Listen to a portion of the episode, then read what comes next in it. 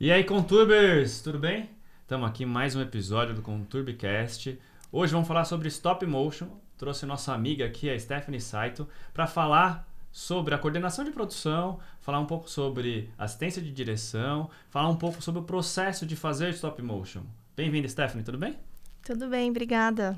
Hoje vamos falar sobre animação 2D, 3D, esse universo maravilhoso Tim Burtiano.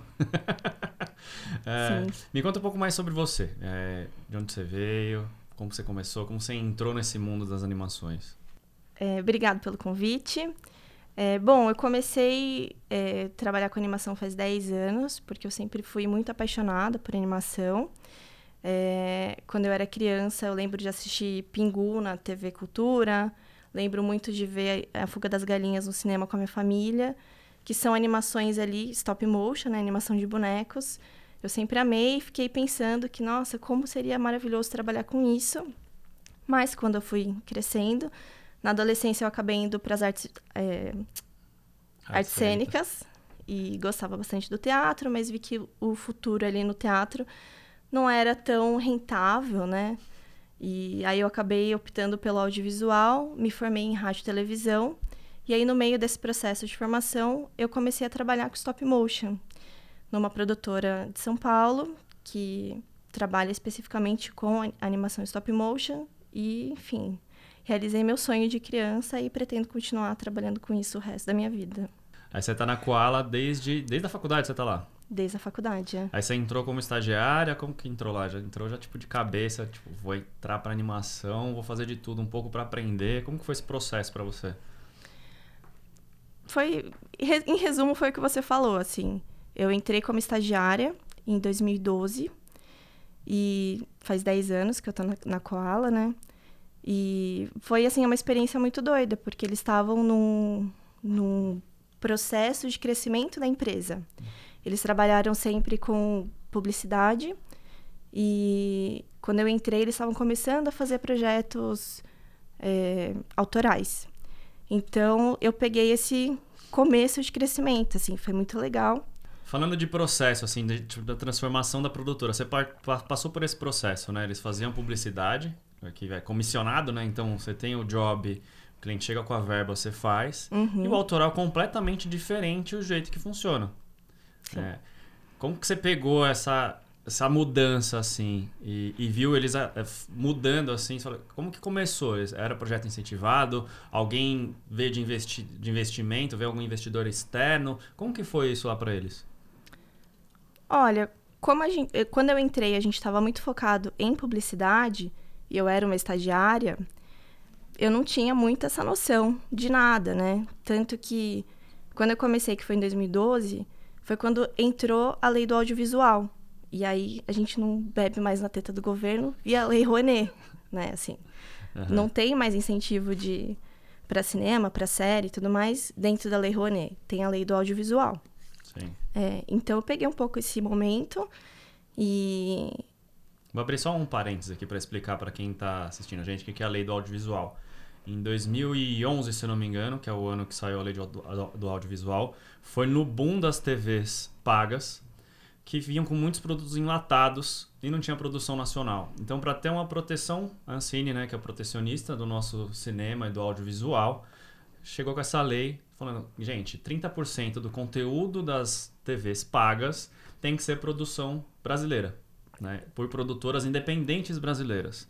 Até para você ter um pouquinho mais de controle nas produções e a Ancine conseguir é, fazer uma curadoria do que vai para o ar, o que não vai para o ar. E aí foram criados alguns mecanismos, né? via ICMS, imposto de renda, outros. Foi, foi criado o fundo setorial, que daí era um fundo uhum. de investimento, que era outro mecanismo totalmente diferente, que não tem nada a ver com lei de incentivo. Então é uma grana boa que o governo te dá para produzir então não precisa de, uma, de um incentivo fiscal de uma empresa. E aí é uma coisa muito complexa na hora, na hora que você fala de financiamento é, via lei de incentivo. Né? Quando você fala de lei Rouanet, é, Bolsonaro, né, falar tanto de política, né, mas uhum. nosso, nosso querido presidente sempre falou, cara, não, desde a da campanha dele, ele falou, cara, ninguém mais vai usar a lei Rouanet. E por um lado, né, pela bagunça que tava, ele, ele não estava 100% certo nem 100% errado. Né? Porque tinha muita gente que usava a lei que nem precisava usar. Se é uma lei de incentivo cultural, tinha muita gente que era comercial que estava usando o incentivo cultural. E aí você nivela por baixo, taca todo mundo pro mesmo ralo, e aí todo mundo se ferra quem trabalha com cultura. Né? E a gente está uhum. falando de stop motion, né? é super complexo, é super cultural, é super artesanal o processo. Me conta um pouquinho como que é o processo do stop motion, para as pessoas entenderem aqui. Né? Você falou do, é, da fuga das galinhas, né? tem o Wallace Gromit, né? tem é, a, nova, a Noiva Cadáver, o Estranho de Jack, né? Eu sou fissurado no Estranho de Jack. Né? Desde molequinho, assim, eu era apaixonado. Eu falei, cara, que sensacional. Você falou que não é massinha. Né? Que, que, que material que o pessoal usa? Como que é? É, os longas, né, de animação, os filmes, que eu saiba, nenhum é feito de massinha, assim. Eu falei do Pingu, que é uma série, e o Pingu, ele é feito assim de massinha. Tem algumas animações que são feitas de massinha de modelar. Uhum. Mas o domínio para você ter aquela animação, além de você ter um animador animando, tem que ser um animador que modela, né? Não só anima. Então é inviável para uma produção trabalhar com um boneco de massinha. A maioria dos bonecos que tem essa cara de massinha, ou eles são feitos de látex, borracha, uhum. e aí a gente usa uma pintura que tem essa cara de massinha de modelar, ou na gringa eles usam um outro material que também é uma borracha, que é o Fon Látex. E que ele não chega aqui no Brasil. A gente teve que importar para testar, mas super difícil, caro. Enfim. Caro, imagina. Fica inviável, né? É. E aí, enfim, os bonecos têm um esqueleto de arame, é, uma estrutura que a gente chama que são os ball joints, que são hastes com bolinhas e sanduíches. E daí você vai montando um esqueleto e normalmente essa peça é revestida com espuma, ou direto com látex, ou silicone. E, e aí depende da estética que você quer ter no seu projeto, você trabalha com material diferente, né? O, a borracha tem essa estética da, da massinha, o silicone tem uma estética um pouco mais é, realista. Então a gente já fez produções que tinha essa carga mais realista, que daí os bonecos usam roupa de tecido, tem uma pele que é para parecer uma pele humana, a gente acaba usando silicone. Entendi.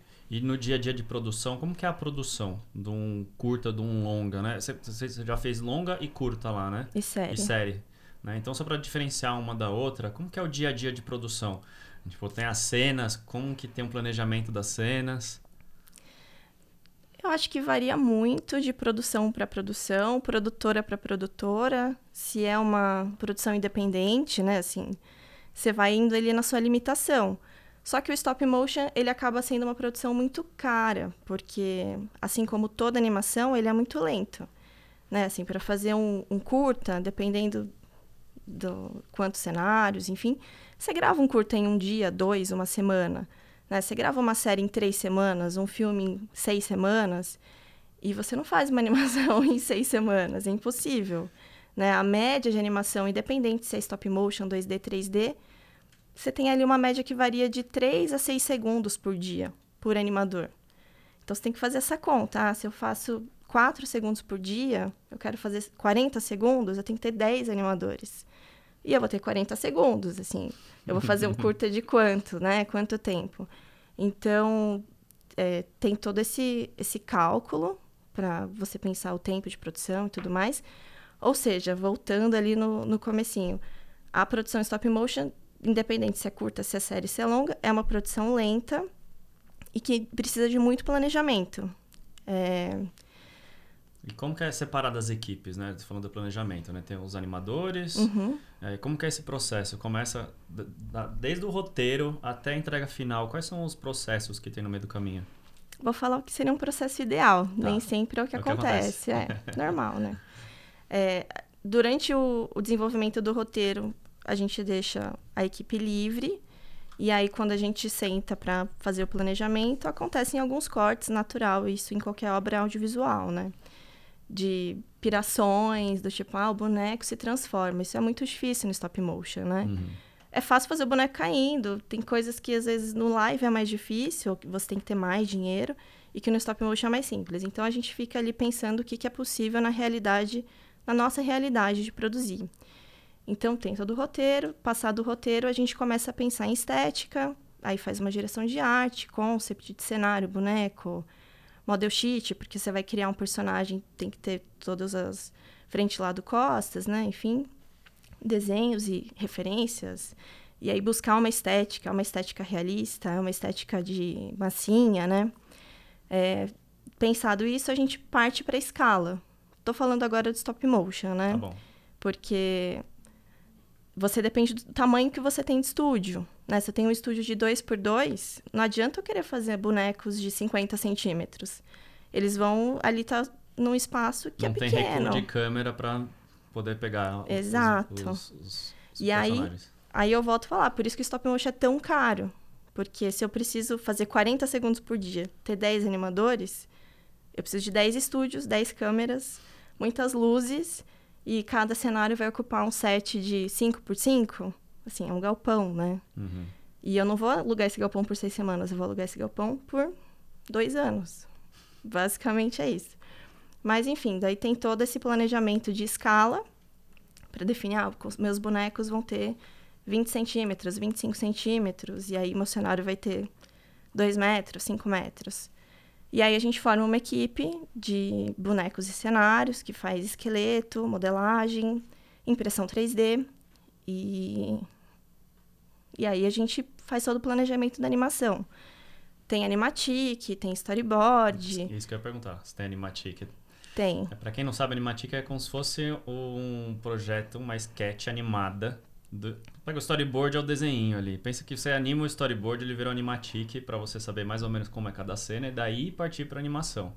Quando eles fizeram a transição de uma produtora de publicidade para conteúdo né, autoral, eles já faziam animação antes? Ou já era uma produtora de animação para publicidade e aí resolveram ir para a parte autoral? É, a Koala é uma produtora de animação, de animação e stop motion. Stop motion puro, é isso? É, até então as nossas produções eram 100% ou 90% stop motion, né?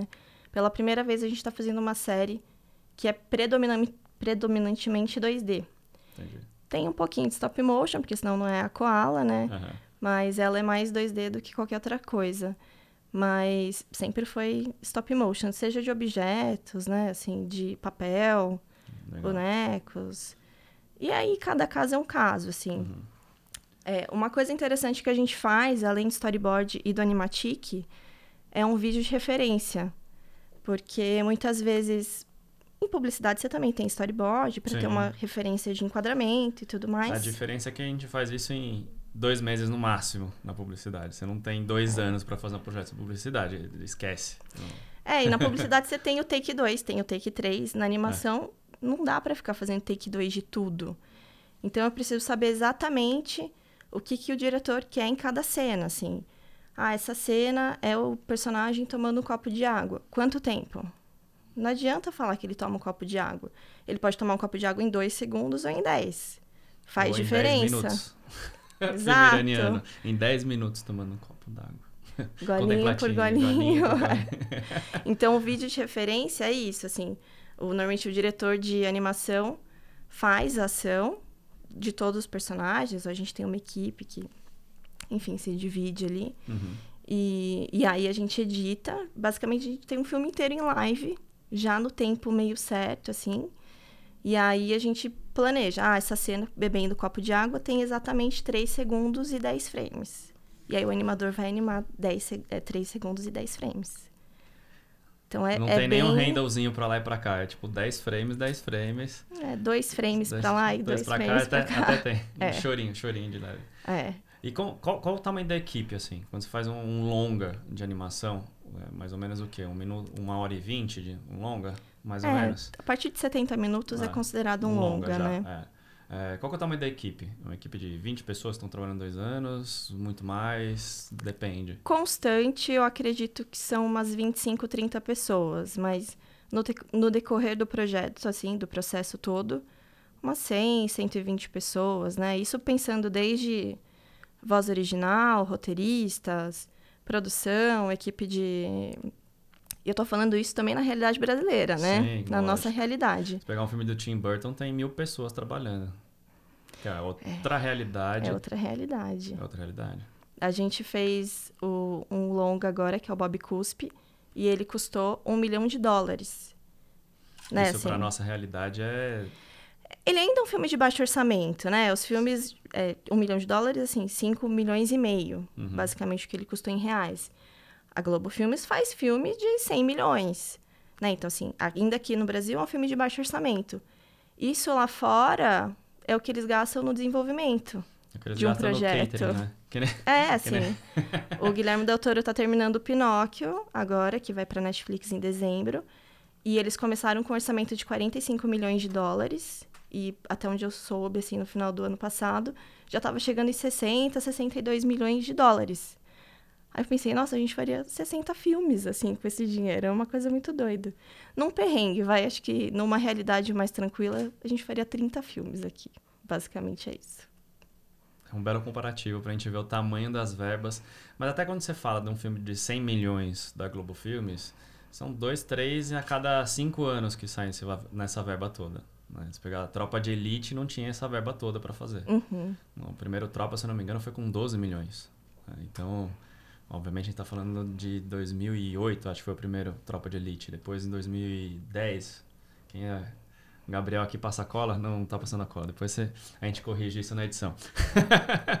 Mas uh, os orçamentos são mais enxutos aqui no Brasil, né? Para tudo no cinema. É. Porque financiamento, diferente dos Estados Unidos, os Estados Unidos têm mecanismos de financiamento que não dependem só do governo.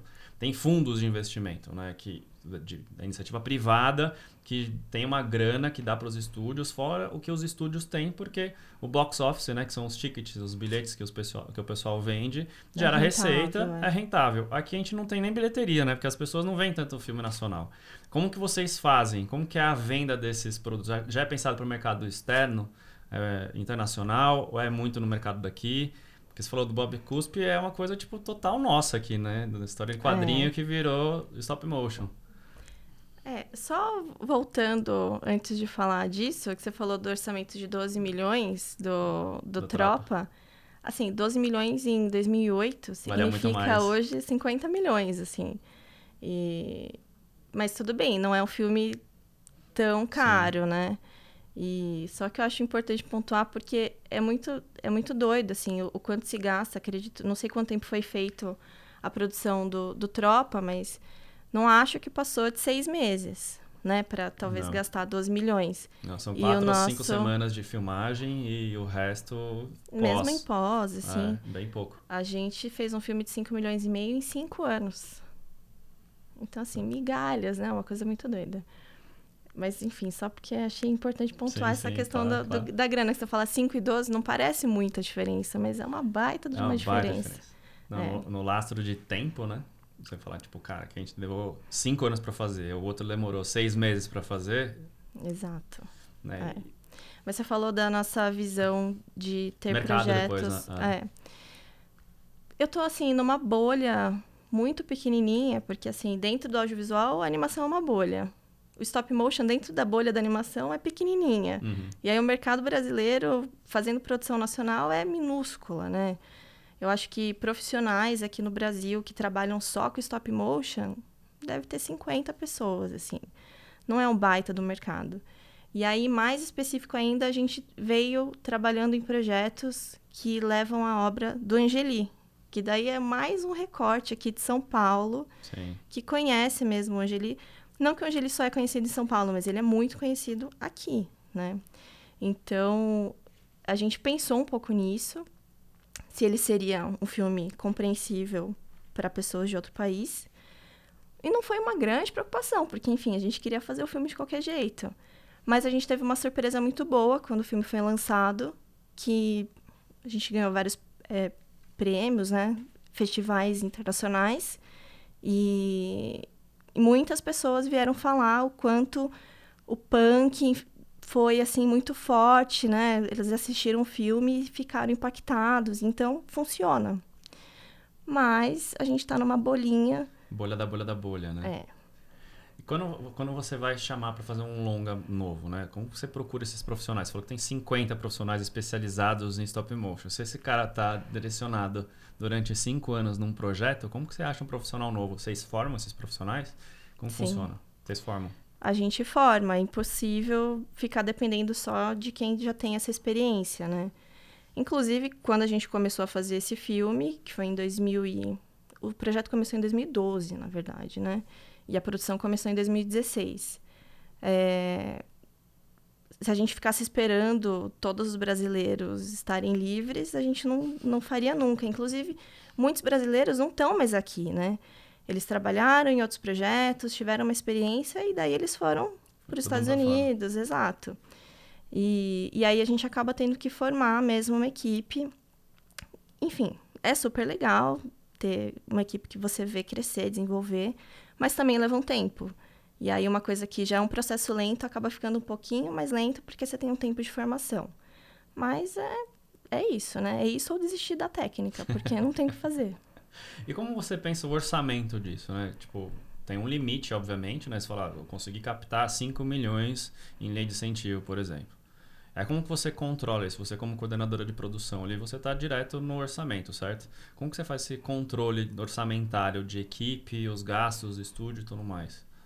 É, na Koala, eu não faço o controle do orçamento como um todo, né? A gente tem o, o produtor executivo, que daí sim ele que toma essas decisões de verba.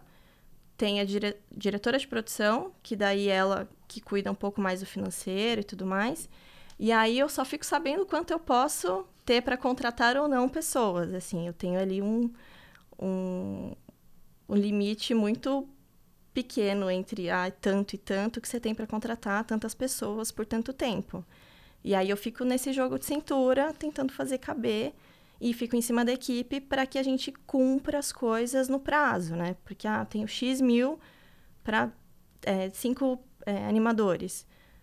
Por quanto tempo? 12 meses. Então eles têm que trabalhar por 12 meses. Eu não tenho para 13. Normalmente eu tenho para 13, mas daí eu não tenho para 14. Então é esse jogo de cintura que eu tenho que ter. Você deixa um joguinho aqui, ó. Eu tenho 13, eu vou trabalhar com 11 aqui. Você tem Exato. um chorinho e tal. Se o cara atrasa, se ele tem. Se pegou a Covid. É, se a gente tem uma formação, então talvez a gente não comece pagando um cachê cheio e daí uhum. começa pagando um pouquinho menos, vê que a pessoa engatou e daí a gente faz um ajuste. Isso também ganha um pouquinho de prazo, né? Prazo, assim, prazo versus verba, né? Sim. E essa galera, normalmente, que vocês contratam, vem de onde? Vem de faculdade de rádio e TV? Vem faculdade de artes, de, tem, sem formação nenhuma? Tem, tem de, tudo. tudo. Tem de tudo, assim. Os animadores normalmente são formados em algum curso de animação ou são pessoas que são animadores porque ficaram fazendo em casa, treinando, mas já tem uma experiência. Não dá pra gente ensinar a animar. Isso é uma coisa que é mais difícil de fazer. Apesar da gente ter alguma, alguns casos de pessoas que estavam estudando animação, não entraram como animadores e entraram como assistente de animação, enfim, o assistente de arte. E aí foram treinando no decorrer de um projeto e daí no segundo projeto já entraram animando. Isso existe, né? Bom, o pessoal de qualquer forma vem de todas as áreas. A animação é um pouco mais específica, mas o pessoal da arte, por exemplo, às vezes tem formação, às vezes não tem. A gente tem é, pessoas na equipe que trabalharam com desenho técnico, arquitetura, é, engenharia naval. Poucas pessoas fizeram artes visuais, enfim. É muito misto, assim, vai muito do que a pessoa quer e tem que gostar muito de animação, porque senão a pessoa não aguenta. Não adianta assim, ah, eu fiz cinema e eu modelo. É outra Não pegada. aguenta ficar lá, é outra pegada. É. Tem que ser totalmente dedicado, super disciplinada, porque no dia a dia ali. E você também é assistente de direção, certo? Sim. Como que é a função sua como assistente num set de animação de stop motion? Como que é o dia a dia ali, junto com o diretor, junto com a equipe, o leve trás? Como que é esse dia a dia? É louco. é, eu comecei é, atuando ali no meu estágio fazendo já assistência de direção e era um projeto bem pequenininho, né? Então foi meio que fazendo muitas coisas ao mesmo tempo, até para mim é difícil separar o que de fato é produção, o que é assistência de direção, o que é coordenação de produção, porque é uma coisa que eu fui simplesmente fazendo e a gente tem uma equipe que a gente até brinca de generalistas, né? Porque todo mundo é muitas coisas ao mesmo tempo. Mas basicamente assistência de direção, você tem que ali tocar o set, né? E auxiliar o diretor e tudo mais, acompanhar os animadores, ver se eles estão rendendo, fazer o planejamento. Então, faço toda a decupagem, penso qual que é a ordem de cenários, a gente anima por sete, né? Uhum. Enfim, não, não em ordem cronológica, como acho que qualquer projeto, né?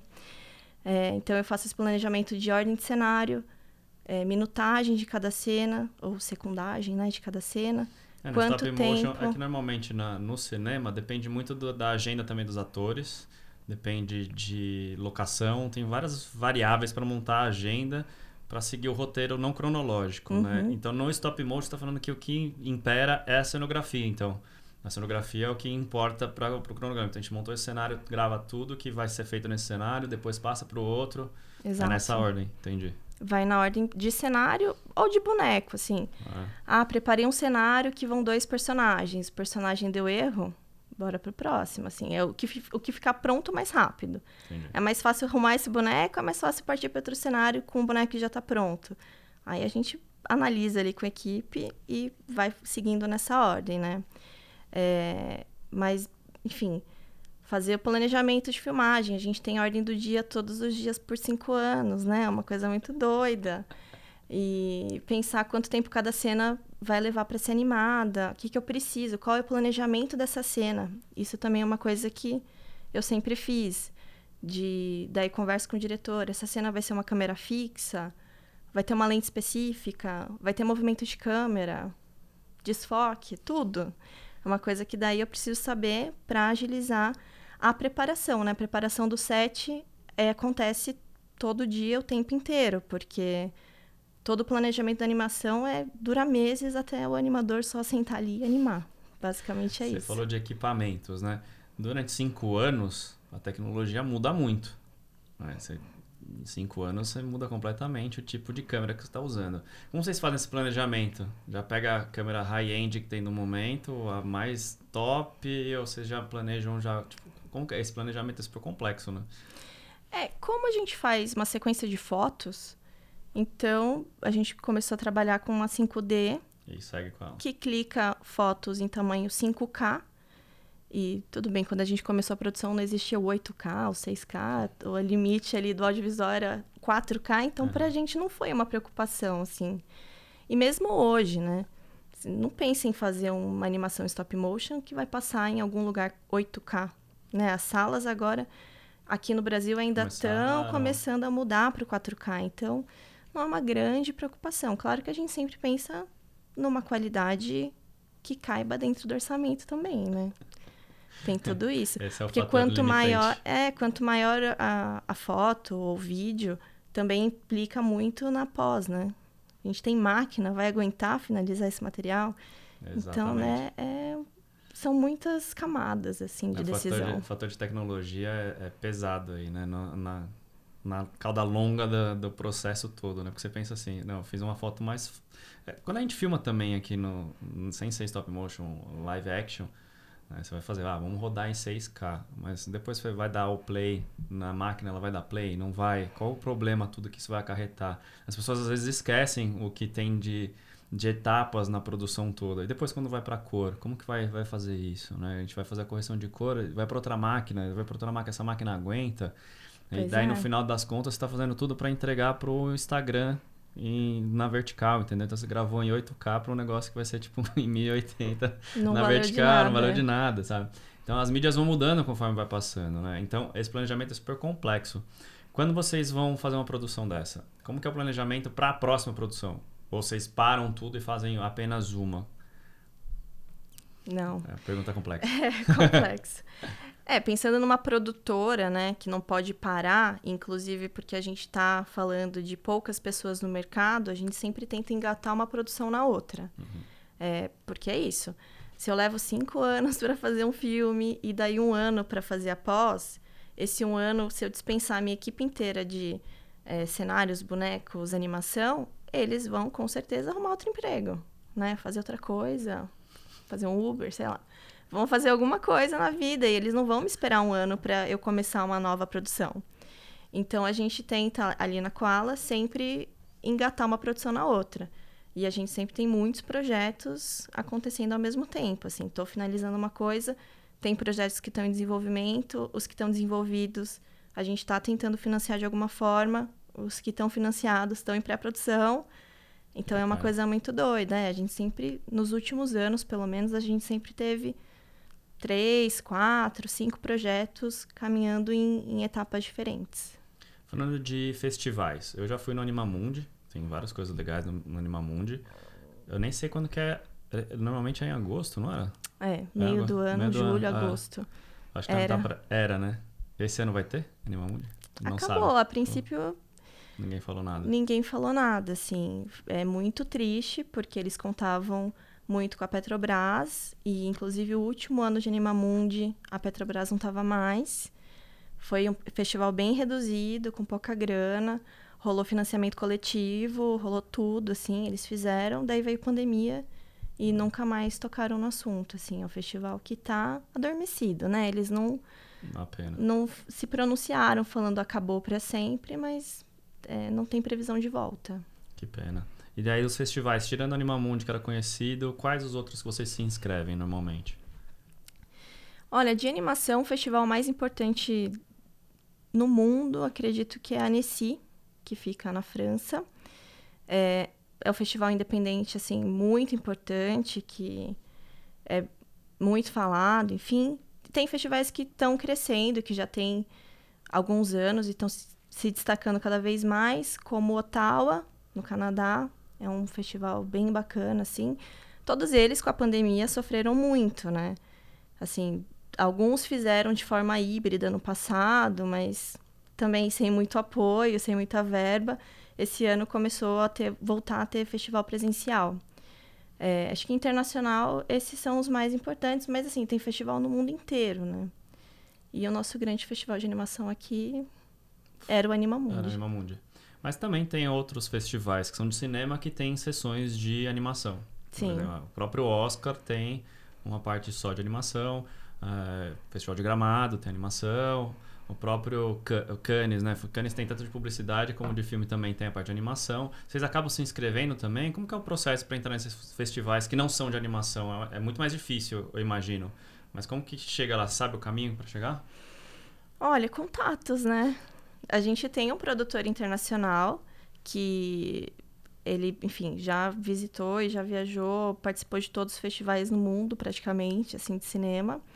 É, ele que tocava Pauline aqui, é, em São Paulo, e ele tem muitos contatos, assim. Mas existem listas e listas infinitas na internet. É mesmo que no fórum tem listas de festivais com data e tudo mais. Então é uma coisa de você se informar mesmo e meter as caras e se inscrevendo, né? É, tem festival, tem muito festival que é de cinema e que daí tem uma sessão para animação, mas tem vários festivais que não tem assim esse recorte para animação. E alguns a gente manda. Normalmente a gente não entra, né? Porque você está competindo com longas que tem muito mais público, assim. Uhum. Apesar da gente estar tá fazendo na Koala especificamente produções audiovisuais de animação e que não são para criança, é assim, é mais uma bolinha muito pequena, muito né? Ah. Não é uma animação da Disney que é para família. A gente está falando de Angeli, Bob Cuspe, ah. né, sexo, drogas e rock and roll. Então, é, é impossível você competir com filmes de live. Mas a gente vai inscrevendo e vai tentando todos, assim. E aí, querendo ou não, se você ganha um festival que é importante, os outros festivais acabam te convidando, então também tem isso, né? Se você lança o filme no festival de peso e aí você entra ali no mundinho de notícias e tudo mais, aí o filme deslancha. Agora, quem quiser entrar nessa área, né? Começar a fazer stop motion, por onde você acha que deveria começar? A sua dica de mestre. Nossa. Por onde começar? Acho que treinar paciência é bem importante, assim, porque é uma coisa bem específica. É bom pensar mesmo se viveria a vida inteira fazendo stop motion, independente se for animação, produção, direção, enfim. É, mas eu acho que, assim, não tem uma escola, é, uma faculdade ou um curso, né, que é super fixo, específico. que é super específico em animação. As faculdades têm um semestre de animação stop motion, né? Algumas. É, então, normalmente quem começa faz. Ah, eu me formei e fiz meu TCC em animação ou animação stop motion. É uma produção independente sempre, né? Não conheço ninguém que tem um curso específico. Chegou e... Cara, eu fui pra lá e tal. É, tem, tem, alguns semestres a mais, né? Você vai para Vancouver Film School, tem uma parte de animação que é um pouquinho mais focada ali, mas deve ser tipo dois semestres no máximo. É, tem a, a National Film Board, né? né? A Gobelins também na, na França, que você falou também, é forte. É animação, é. Animação e tem uma parte de, de stop, stop motion, motion, também. Então é super, super específico, super difícil. Se você assistiu a Noiva Cadáver, você assistiu uh, Wallace and Gromit, Extremo de Jack, viu essas super produções, cara se aprofunde nos making-offs, estude, Estude massinha em casa, vai brincando de massinha, tira foto por foto, ou brinca que nem meus amigos que tomam multa com o carro, né? Que faz um stop motion no carro, toma cinco multas ao mesmo tempo e faz uma sequência de fotos com o carro, né? Tem uns caras aqui dentro do estúdio que brincam disso. É ótimo, é uma forma boa de treinar. então tem várias maneiras de fazer stop motion, né? É super craft, assim, né? É um negócio super artesanal. Uhum. Né? Na hora de você ver, você fala, cara, é, é fascinante, mas é trabalhoso demais, né? Sim. Assim, stop motion de bonecos, né? Porque você até falou, ah, tem várias formas de fazer. É. É, um stop motion de objetos é muito mais simples e é muito mais acessível. Quem tem um celular e coloca ele num tripézinho consegue fazer um stop motion de objetos. Por quê? Você precisa só ter vontade e paciência. Basicamente é isso. Agora, um stop motion com bonecos ou personagens e tudo mais precisa mesmo de muita dedicação, né? De tempo, de técnica para você ir aperfeiçoando. E aí é, enfim, você vai indo cada vez mais para um lado profissional. É que nem fazer ponto cruz, você tem que praticar ali, vai vendo alguém fazendo, Exato. né? O crochê é super artesanal mesmo, vai, é aquela terapia ali no dia a dia e tal. Não é, é para qualquer um. Não também. é para qualquer um. É. É isso aí. Obrigado, Stephanie. Muito obrigado pela sua presença. Deu uma clare... clareada no que é o stop motion pra gente aqui. Foi um prazerzão ter você aqui com a gente. Obrigada, eu que agradeço espero que as pessoas, né, ainda gostem de stop motion e alimentem o mercado e que daqui a uns anos a gente tenha 100 pessoas do Fazendo. stop motion e não só 50. Vamos ver. Então, tomara que o pessoal escute aqui e comece a fazer stop motion, então. Obrigado, Sté. Obrigada.